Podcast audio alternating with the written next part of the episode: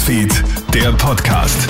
Hi, Tamara Hendrich bei dir vom Kronehit Newsfeed. Ich melde mich mit einem kurzen Nachrichtenupdate. Schön, dass du reinhörst. Die Regierung möchte den Wohnbau beleben. Eine Milliarde Euro soll da jetzt investiert werden. Das gibt Bundeskanzler Karl Nehammer heute bei einer Pressekonferenz bekannt. Das Geld soll in die Errichtung bzw. Sanierung von Wohnhäusern fließen.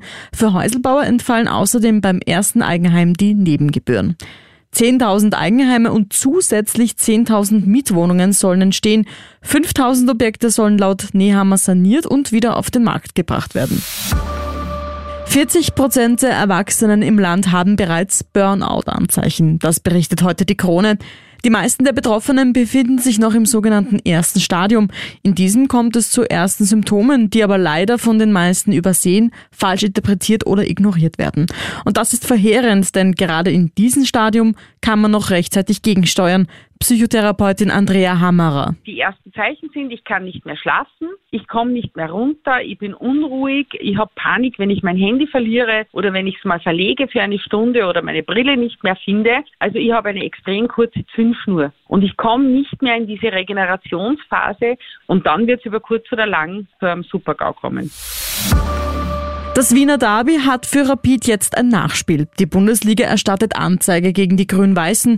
Grund sind Äußerungen, die nach dem 3 zu 0 Sieg gegen die Wiener Austria am Sonntag gefallen sind. Beispielsweise sollen im Rahmen der Derby-Feierlichkeiten homophobe Gesänge angestimmt worden sein. Auch Steffen Hoffmann soll in einem Video heftig gegen die Rivalen ausgeteilt haben. Die Liga greift jetzt durch. Es drohen harte Strafen von Sperren bis hin zu Punkteabzug.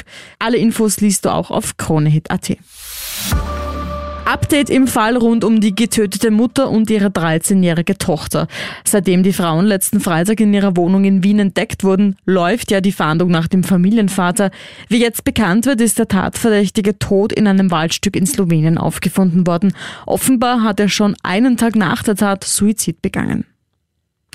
Das war's mal von mir. Alle Updates checkst du dir wie immer im Kronehit Newsfeed oder online auf kronehit.at. Hab noch einen schönen Abend. Krone Hits, Newsfeed, der Podcast.